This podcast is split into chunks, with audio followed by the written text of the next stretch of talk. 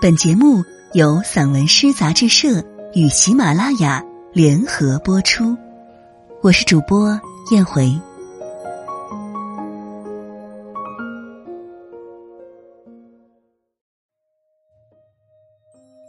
雪在北方飘落，黎阳。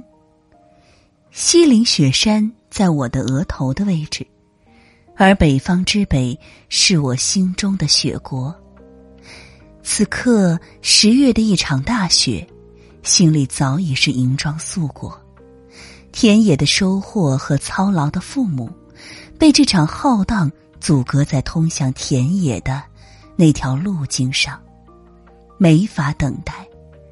人们开始更加憎恨这变幻的天气。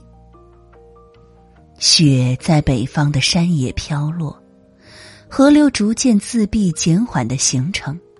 渐渐的冻结思考的流向。延绵的山岭在苍茫中显得高远且平易近人。有经验的行者能从雪上分辨出路的痕迹，一步一个脚印的跋涉，才能让人更清醒的认识人生。路边那些被大雪吞住的车辆，和被吓黄了脸的人们。他们渴望远方出现车影，有奇迹出现在前方。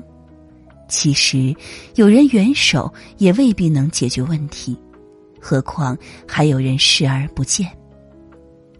这个时候，哪怕一口热水和一句安慰的话语，都能够让一个孤独守望的人倍感欣慰。雪在北方飘落。